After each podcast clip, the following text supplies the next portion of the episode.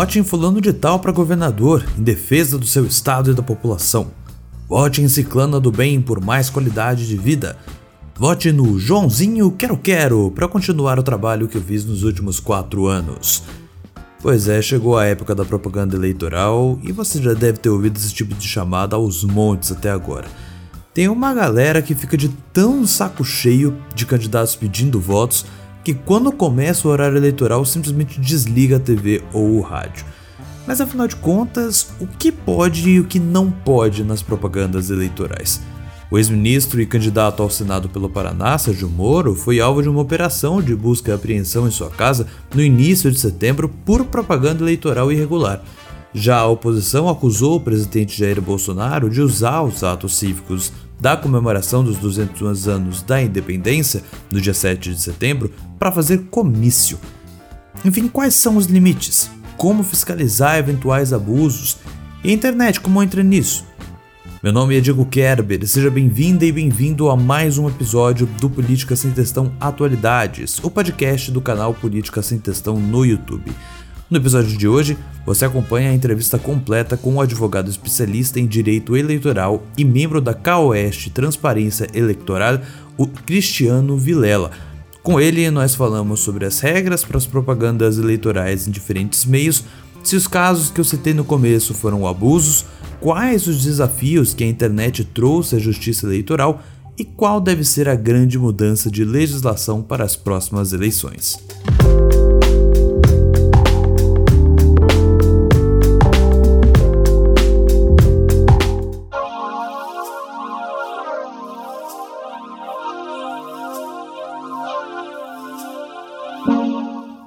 Então vamos lá. Bom, a primeira a primeira questão que eu queria trazer aqui para nossa conversa foi justamente a essa busca e apreensão, né, na casa do Sérgio Moro por propaganda eleitoral irregular. O que, que exatamente aconteceu ali? Porque a notícia ela diz que basicamente ele estava descumprindo uma lei de que os suplentes não estavam com tamanho de fonte adequado. Como é que funciona essa regra exatamente? Tá, então vamos lá. Olha, Diego, o, o, a legislação eleitoral brasileira, ela estabelece requisitos muito rígidos, muito criteriosos para a grande maioria dos elementos utilizados na propaganda, tá? Especialmente esses elementos mais tradicionais, né?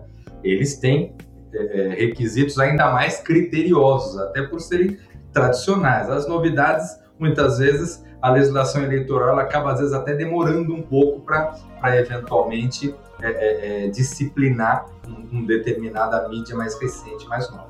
Agora, esses instrumentos tradicionais, eles já têm uma, uma larga é, legislação que estabelece todos os critérios. E a lei estabelece que no caso de candidatura a Senado, por exemplo, os, o nome dos suplentes deve constar do material num determinado tamanho, que é justamente é uma regra que vem no sentido positivo de fazer com que o cidadão também procure ficar de olho não apenas em quem ele está votando diretamente, no senador que ele está votando diretamente, mas nos suplentes daquele senador que amanhã ou depois, diante de um falecimento, de uma renúncia, do, do, do senador acabar assumindo um cargo, alguma outra questão do tipo, é o suplente quem vai assumir o cargo. Então, é, essa regra ela vem nesse sentido. É uma regra que também existe na questão do vice. Né? Então, uhum. o vice-prefeito, o vice-presidente, o vice-governador, o nome tem que aparecer ali dentro de um tamanho mínimo para que o eleitor tenha acesso àquela informação. Pois bem, quando o, o, os materiais de campanha não cumprem essas regras, né, e no caso a regra foi de que o nome dos suplentes aparecessem nesse tamanho mínimo, a Justiça Eleitoral ela determina que é, é, seja cessada a divulgação desse material. E, eventualmente, ela pode requerer que seja feita uma busca e apreensão para que esse material todo seja é, é, é, assegurado pela justiça para que ele não seja divulgado. Tá? Então, isso é algo que acontece com muita frequência em todas as eleições, é algo muito comum, tá? É, pois bem, nesse caso agora aconteceu exatamente isso. Então, de acordo com as informações do processo, é, ele não constava, esses materiais não constavam. Essa informação obrigatória, na forma obrigatória, veio a decisão judicial suspendendo a entrega e determinando que aquele material fosse recolhido. Pois bem, vai no, no comitê do candidato para recolher. Qual é o endereço do comitê? Estava lá escrito o endereço. A força policial foi lá para fazer a, a, o recolhimento do material, só que o, o, candidato, por uma falha, ele havia colocado o seu endereço residencial como comitê, né? A Justiça Isso. Eleitoral, evidentemente, não tem como saber onde a pessoa mora, né? Então, Exato. a Justiça Eleitoral cumpriu lá com o endereço que foi informado pelo próprio candidato. E é por isso que a Justiça Eleitoral foi na casa do candidato para fazer a busca e apreensão. Perfeito.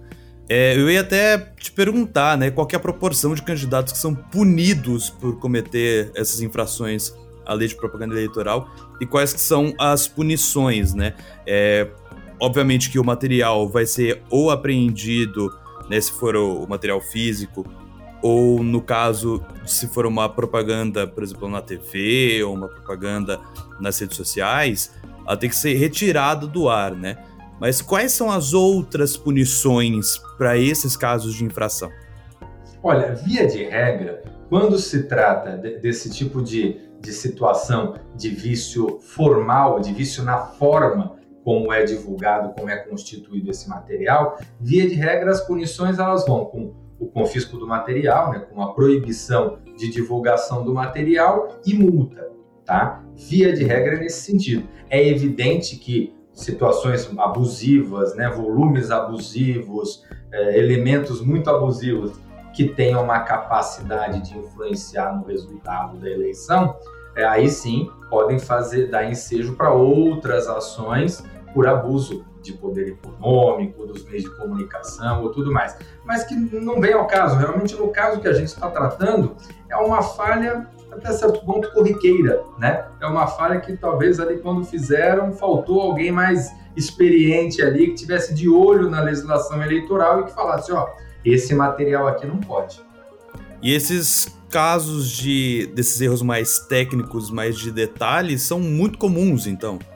Acontece bastante, acontece bastante. É evidente que numa campanha majoritária, numa campanha do Senado, é, parte-se do princípio de já estar tá mais estruturado para evitar, né, às vezes, esse tipo de situação. Mas acontece também, tá? É, é, ao longo de uma disputa eleitoral, de uma eleição, inúmeros são as situações onde acontece ali uma propaganda indevida, uma irregularidade eventual pontual que é feita, enfim, faz parte. Até porque no estado do Paraná, que tem, não sei quanto, mas tem 7, 8 milhões de habitantes, no estado de São Paulo, que tem 40 milhões de habitantes, no Brasil, com mais de 200 milhões de habitantes, é impossível né, que você consiga controlar o apoiador, aquele simpatizante. Então, eventuais uhum. falhas vão acontecer. A Justiça Eleitoral, uma vez identificando, dá a punição, mas é o tipo de coisa realmente que faz parte do jogo.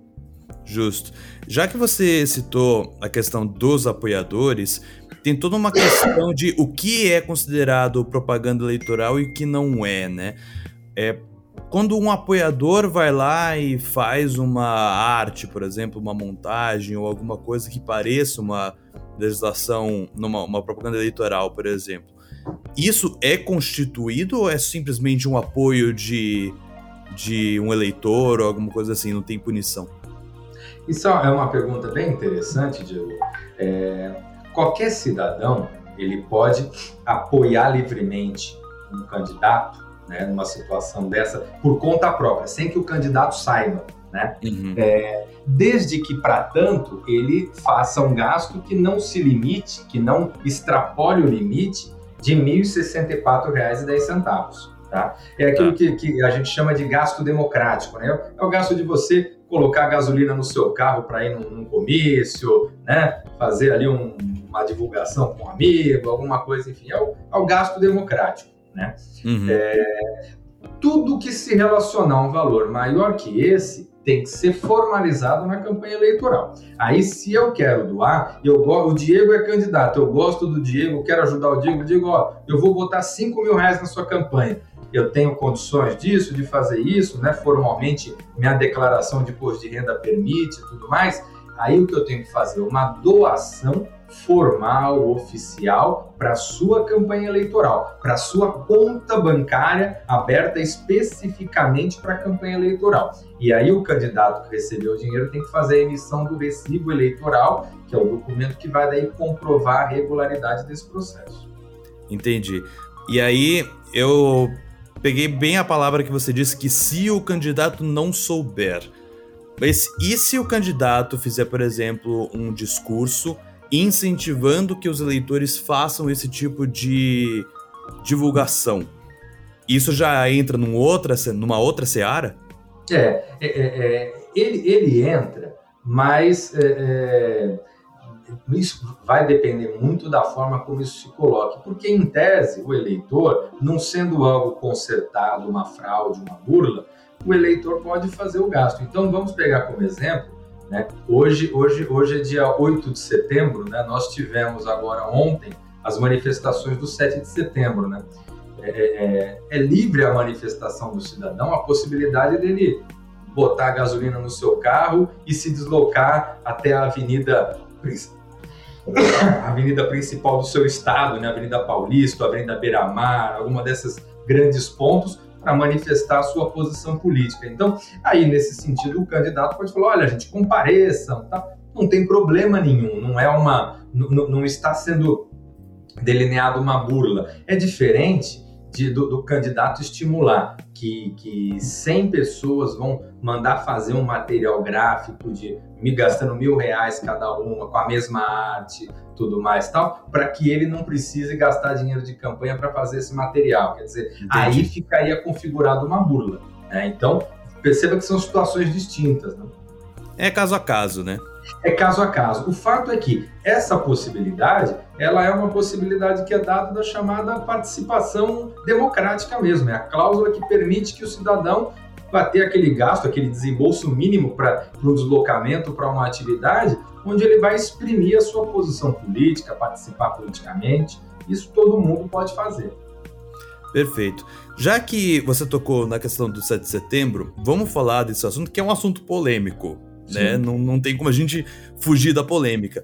Mas, sem entrar em questão de mérito aqui, é, o, que, o que muitos né, partidos de oposição, candidatos, rivais do presidente Jair Bolsonaro, que foi quem fez é, as manifestações e tal, muitos desses candidatos criticaram o Bolsonaro, dizendo que ele transformou um feriado de celebração à pátria num comício. Eu não vou entrar na questão de se era. Se realmente foi isso, foi um sequestro da, do, do feriado, como tem até alguns veículos de mídia classificando, né? Não quero entrar nesse mérito. O que eu queria entender é qual que é o limite entre, tipo, o que, que caracteriza um comício e se uma manifestação dessa, como o, o presidente fez ontem, poderia ser classificado como comício? Tipo, qual que é a definição de um comício eleitoral?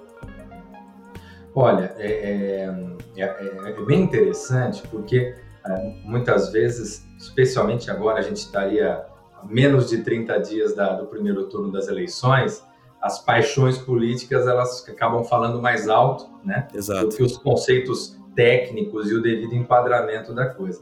Então, é, é muitas vezes, é, se a gente gosta do candidato A numa polarização, como é que a gente tem percebido hoje em dia, né? Quem gosta do candidato A, tudo tendo o candidato B, você vai lá e taca a pedra, né? E uhum. vice-versa, né? Então, Exatamente. É, a gente às vezes tem que é, é, é dar o, o, caráter técnico que cada coisa tem, né? O fato é que é, é, o 7 de setembro é um feriado cívico, é uma data, uma data da pátria, né? Da independência do Brasil. Esse ano, aliás, uma efeméride né, de 200 anos, né, uma data cheia, né?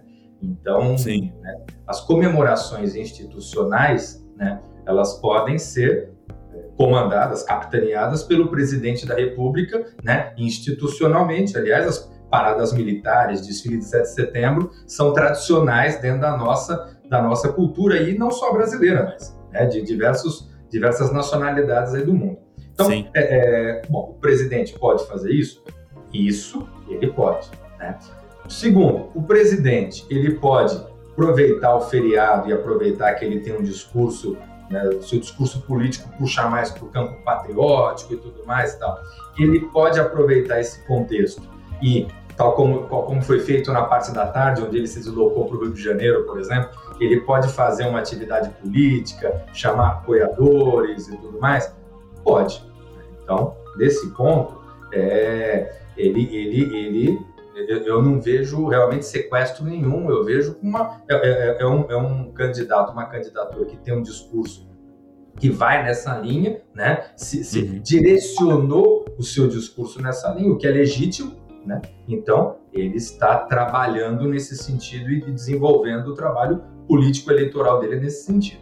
Bom, agora, o que não pode? O que não pode, e aí onde eu vejo que aconteceu um erro ontem, foi no momento em que, na solenidade em Brasília, institucional, com aquela estrutura, o presidente da República fez comentários de caráter nitidamente eleitoral, fazendo críticas aos adversários, fazendo elementos de campanha eleitoral mesmo, se colocando como a melhor via, é, depreciando o adversário, enfim, fazendo é, é, elementos classicamente eleitorais.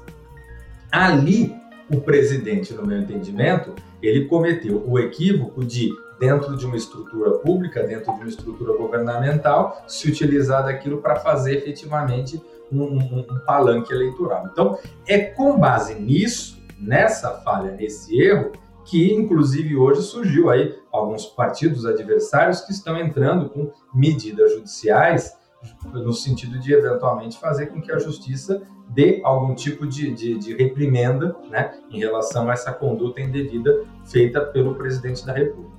Bom, é, a gente tem aí desde possibilidade de multa né, até, claro, possibilidade de cassação de registro de candidatura, né, que é o, é o grau máximo. Uhum. Honestamente, embora é, seja legítimo né, que, que o adversário entre com ação contra o outro, aliás, é, é, é, enquanto somos adversários entrando com a ação contra o outro, a gente está na normalidade democrática, né? Uhum. Então, é legítimo tudo mais. Agora, eu não vejo com fundamento, nesse caso específico, uma potencialidade para você ter um registro de candidatura caçado. Né? Então, eu vejo que essas falhas podem redundar é, em processo, pode redundar em multa, numa série de coisas, mas uma cassação de registro, ela requer uma certa potencialidade de influenciar no resultado do pleito.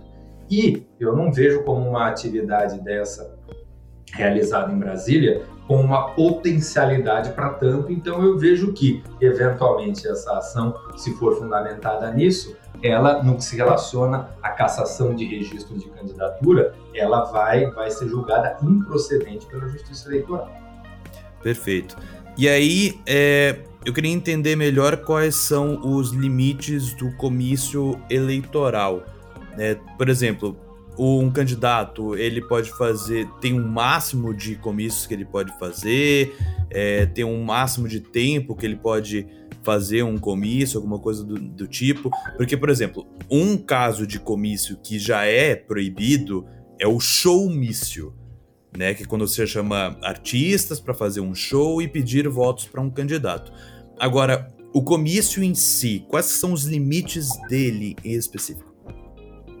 Olha, o comício ele pode ser feito com total liberalidade durante o período eleitoral. A restrição ela está justamente na questão do benefício ou do atrativo que se dê ao eleitor para participar daquela atividade. Então, não pode ter o showmício, não pode ter uma distribuição de brinde, não pode ter algum comes e bebes, então não pode ter outro tipo de atividade que não o interesse eleitoral em atrair aquele eleitor para aquela atividade.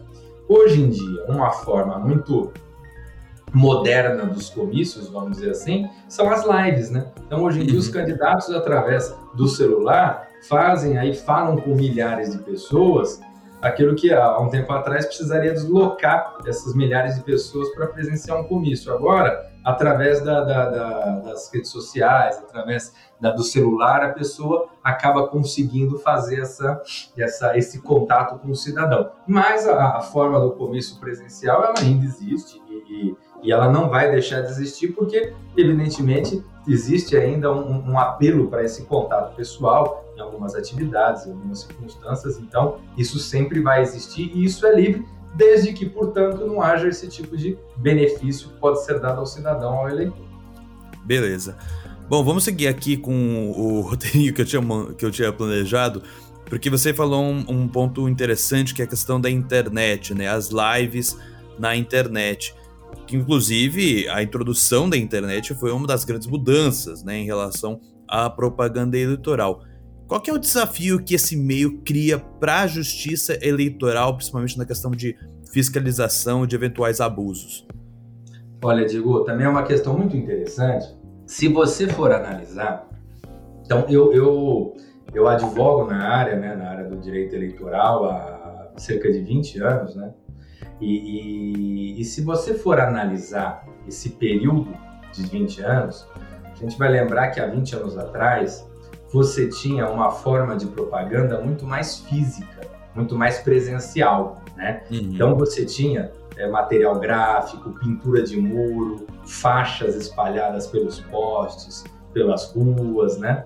É, plaquinhas, enfim, cavaletes. Então você tinha uma propaganda física muito forte. Você saía às ruas, é, é era evidente que você estava num período eleitoral. Né? Você, você, tropeçava em propaganda eleitoral. Uhum.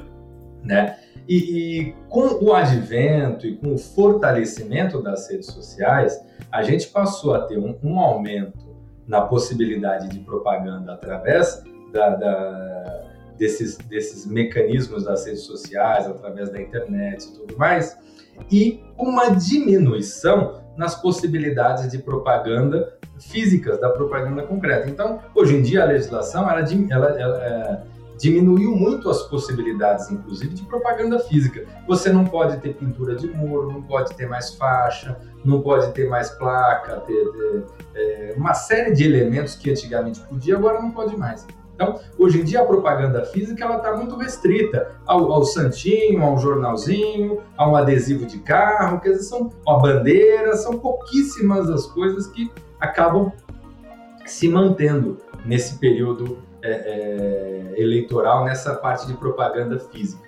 E, uhum. por outro lado, a propaganda na internet ela ganhou um boom e realmente, hoje em dia, por, por, mais que a gente saia na rua e não veja nenhuma propaganda física, mas dificilmente você abre a sua rede social e não vê nenhuma mensagem de um candidato, né? Ou de um político, ou de, ou de alguma coisa nesse sentido. Ou, ou, de um simpatizante falando de candidatura. Então, é, é, é, é, importante a gente destacar isso, a gente perceber que é, é, existe, ao longo desse tempo, foi tendo essa mudança. E quando se fala de tecnologia, é, é, a gente também tem que é, ter a clareza de que o desenvolvimento tecnológico, ele muitas vezes ele é mais rápido do que a própria legislação, né? Uhum. Então, nós tivemos aí, nós temos é, é, que muitas vezes a rapidez com que determinados instrumentos se desenvolvem acabam não dando tempo da própria legislação regulamentar esses instrumentos. E é por isso que muitas vezes a gente acaba tendo determinadas situações que acabam saindo aí um pouco do, do esquadro. Então nós tivemos na eleição de 2018, por exemplo, a questão das fake news, tudo mais, ganharam uma proporção, né? E, e, e, que até então não se tinha, né? Até, até a eleição anterior, aquilo ainda não era um problema. E na eleição de 2018, aquilo virou um problema tremendo. Né? Então, é, é, é, existe também isso, e nós estamos no mundo, na sociedade, né? Vivemos aí com as, com as características, com as nuances do nosso tempo, então tem esse elemento também de que é, é, muitas vezes o desenvolvimento tecnológico acaba sendo mais rápido do que a capacidade da legislação de regulamentar. O que a, nós temos uma justiça eleitoral muito diligente, é, uma justiça especializada, trata especificamente dessa matéria. Então, de uma forma geral, a justiça eleitoral ela busca coibir os abusos Agora, é natural que você. É, ninguém consegue tudo o tempo todo, então é natural que às vezes uma coisa ou outra acabe passando e. E mais, eu não tenho dúvida, sempre que na eleição seguinte a gente acaba tendo daí uma regulamentação mais específica para aquele elemento. Perfeito. É, e aí, falando de, de internet, tem algumas regras meio específicas e que podem confundir. Porque, por exemplo, questão de propaganda paga na internet. Você não pode, né, um anúncio. Agora, impulsionar uma publicação pode. Aí as pessoas ficam meio, meio em dúvida. Putz, qual que é a grande diferença entre um post impulsionado e uma propaganda paga, né? Quais que são as nuances que tem aí na propaganda da internet e como que a justiça faz para evitar que os candidatos acabem explorando algum algum buraco nessa legislação, né? Alguma algum macete para driblar a legislação? É. Olha, é, é, a, a, a, propaganda na internet ela, ela não pode ser paga, né? Então, exceto esses impulsionamentos e esses, esse, essas formas né, de Google Ads, de, de, impulsionamento de Facebook e tudo mais, é, é ela visa com que é, é, a, o candidato ele fique restrito no sentido de haver uma manipulação da informação que é disseminada na internet. A partir do momento que você restringe a esses aplicativos, a esses instrumentos, você de alguma forma canaliza para que o controle daquele valor que é gasto ele, ele fique é, restrito né, é, e, e tenha a capacidade de fiscalização por parte da Justiça Eleitoral. Então, o espírito ele vai justamente nesse sentido. É, o eleitor ele não pode é, impulsionar, quem pode impulsionar é apenas o candidato, né, através da sua conta de campanha, da sua, do seu CNPJ de campanha, você tem toda uma formalidade nesse sentido. Qual é o, o objetivo disso? Evitar que é, você consiga, acabe gerando um espalhamento dessa propaganda feito de uma forma indevida. Então, é, é, o candidato fala: olha, Diego, tá aqui um dinheirinho para você impulsionar a sua rede. Fulano, um dinheirinho para impulsionar, tudo mais. Quer dizer, a partir do momento que você centraliza isso no candidato, você facilita a possibilidade de, de fiscalização. Tá? Hum. Ao eleitor, cabe o direito de postar livremente, de fazer as suas manifestações, mas desde que ele não gaste dinheiro com isso. Então, compartilhando o post impulsionado do candidato, ele pode? Não tem problema nenhum. Perfeito. E aí você falou de fiscalização, eu queria até voltar um pouco nesse ponto, porque no caso do, do, do ex-juiz Sérgio Moro, candidato ao Senado, é, foi o caso de um partido, de uma coligação, que entrou com um pedido na justiça por justa, justamente por propaganda irregular, né? De quais outras formas essa propaganda eleitoral é fiscalizada? Quem que fiscaliza? O eleitor, se ele vê alguma irregularidade, ele pode ir lá e denunciar, por exemplo? Olha, é, pode, né? Inclusive existem instrumentos eletrônicos aí para se fazer esse tipo de denúncia. Você tem um aplicativo que é fornecido pela Justiça Eleitoral, que é o conhecido Pardal, né? É, que faz esse tipo de fiscalização. É, além disso, o cidadão pode denunciar para o Ministério Público, enfim, para outros órgãos também para que façam esse tipo de fiscalização. É, os adversários, né, e no eleitoral você tem esse elemento que o principal fiscalizador ele é o adversário. Uhum. Então, é o caso do que aconteceu nessa situação do, do candidato ao Senado, Sérgio Moro. Então, nesse caso, ele foi a, a, a, a pessoa né, que fez a denúncia, na verdade, foi o partido político opositor ao Partido dos Trabalhadores. Então, é, é, além disso, você tem outros candidatos, né, o Ministério Público, né, a própria Justiça Eleitoral pode identificar de ofício alguma falha, alguma impressão. Então, existe uma certa estrutura para fiscalização, uma estrutura que é bem efetiva. Uhum. Agora, evidentemente, é, é, não é perfeita, né? É impossível dentro de um país enorme como que a gente tem fiscalizar tudo. Então, uma coisa ou outra é possível que passe. Agora, uhum. a justiça eleitoral, ela, ela trabalha muito sério nesse sentido. Ela tem uma estrutura muito boa e que, por isso, consegue é, é fazer aí o, o, o, encaminhamento do processo eleitoral aí tão bem feito como se faz no Brasil. Perfeito. Bom, vamos para mais uma pergunta agora, falando de propaganda na TV, no rádio, né? O famoso horário eleitoral gratuito, né? É, quais que são as principais regras desse horário eleitoral gratuito? Quais são os limites? O, como é que funciona o, a regulamentação do horário eleitoral gratuito? É, o horário eleitoral ele tem um aspecto que é, que é interessante de colocar, que é o seguinte: é, ele é proporcional ao tamanho do partido que esteja é, utilizando aquele horário. 90% do tempo ele é distribuído de acordo com o número de deputados eleitos por esse partido, ou quando é uma coligação, deputados eleitos por essa coligação, uma federação.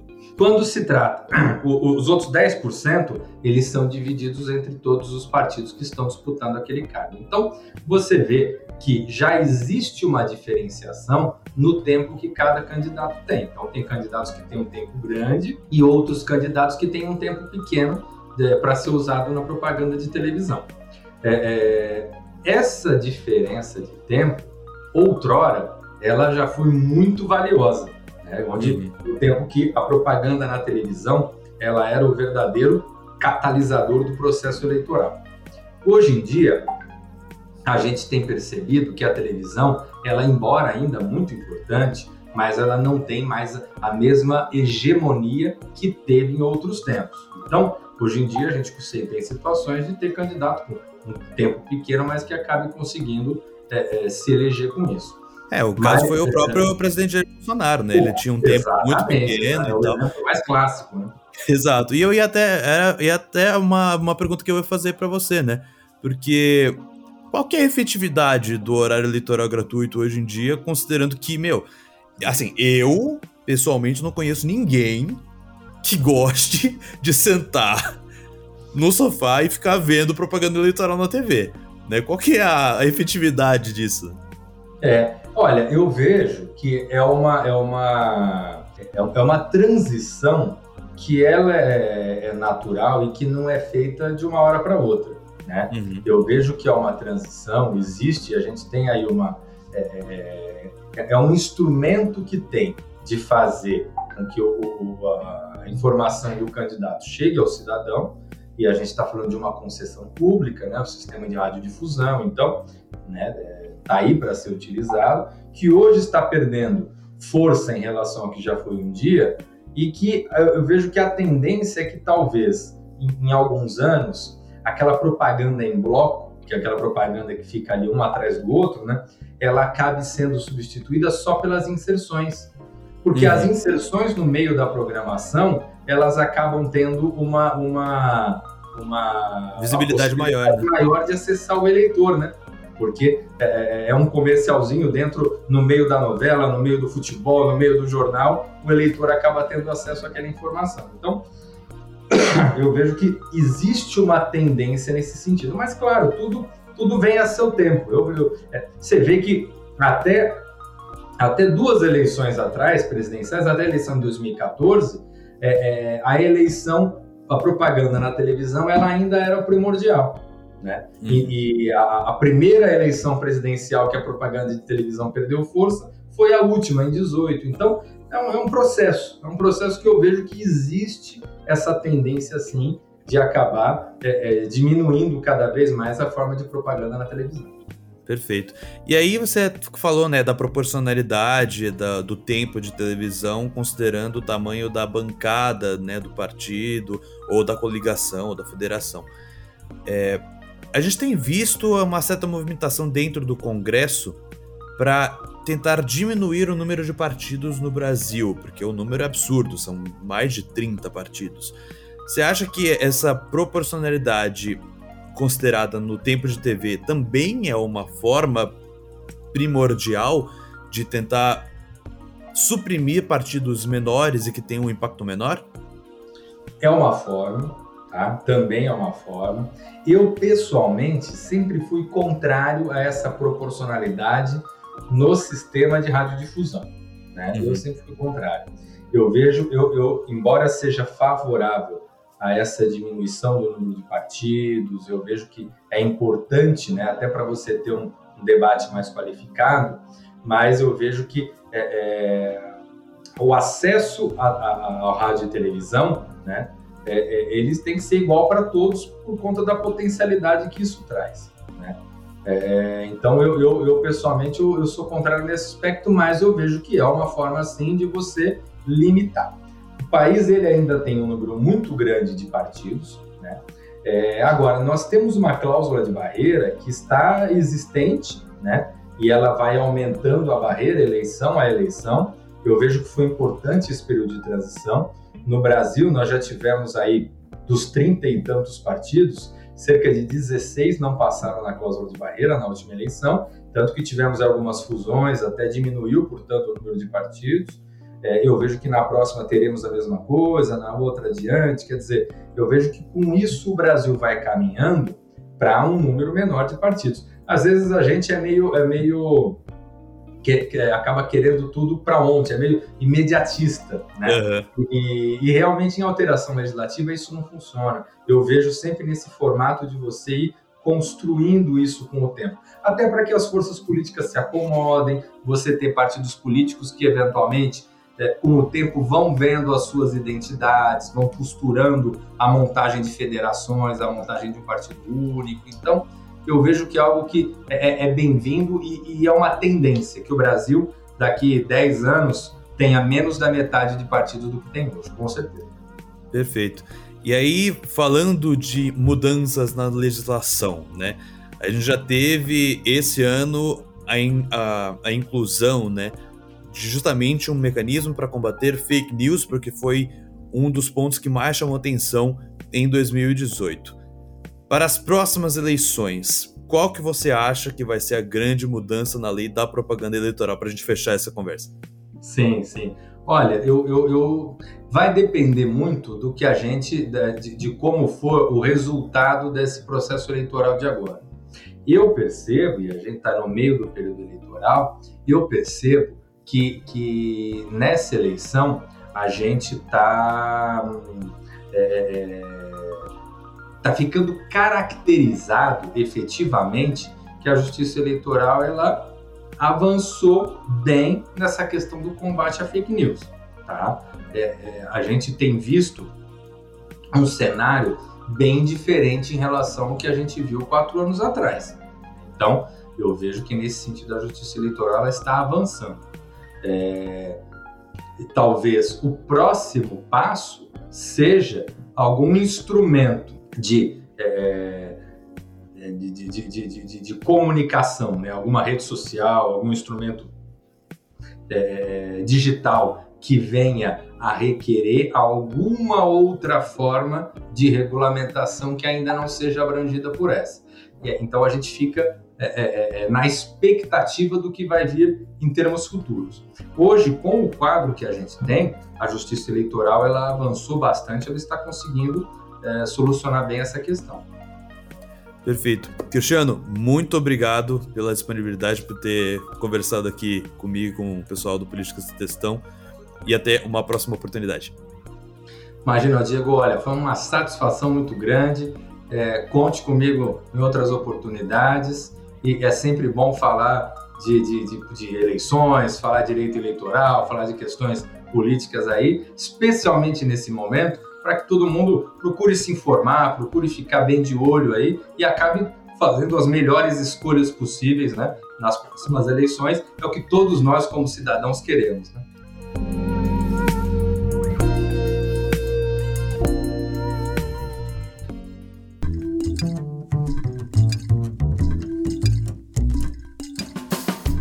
Chegamos ao fim do nosso papo com Cristiano Vilela, advogado especialista em direito eleitoral e membro da CAOeste Transparência Eleitoral.